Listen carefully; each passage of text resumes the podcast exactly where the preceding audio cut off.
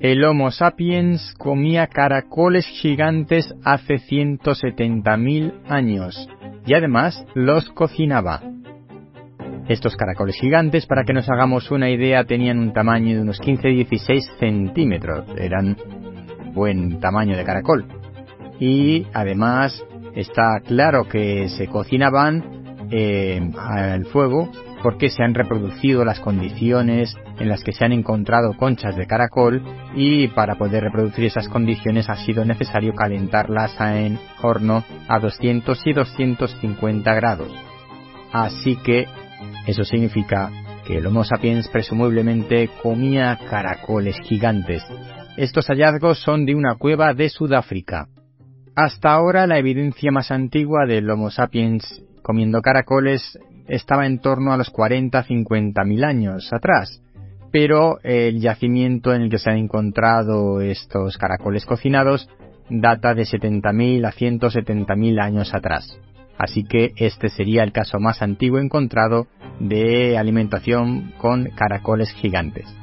Pensaréis que qué tiene de especial esta noticia para que la traiga a el décimo hombre y es porque la quiero unir con otra noticia de homínidos de hace 40.000 a 70.000 años, pero en este caso de neandertales.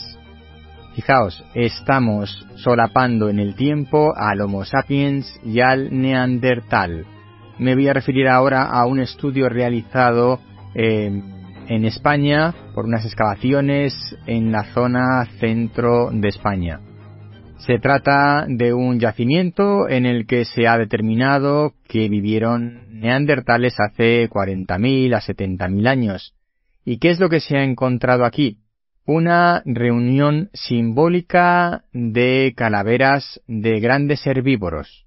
Aquí lo llamativo y lo realmente novedoso que ha sido publicado en Nature es que se le concede al neandertal capacidad simbólica muy importante. ¿Por qué iba el neandertal a reunir un montón de cráneos de animales con cornamenta de grandes herbívoros? La única explicación es la capacidad simbólica del neandertal.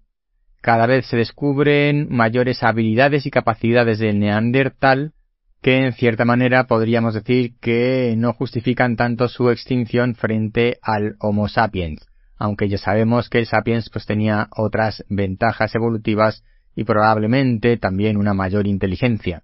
Pero cada vez tenemos más evidencias del solapamiento de las culturas neandertal y de los primeros sapiens desde hace 300.000 años hasta pues 40, eh, 50.000 años. Eso es mucho tiempo en el que los neandertales han podido convivir con los sapiens y en el que ha podido haber un cruce de culturas muy importante.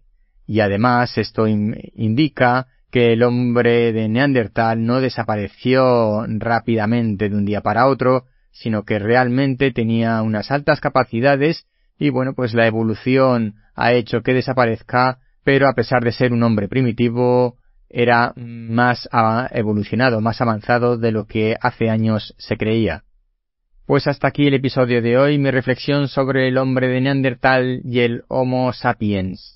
Recuerda, esto es el décimo hombre, reflexiones de ciencia y naturaleza, porque cuando nueve personas están de acuerdo en algo, una décima debe llevar la tesis contraria.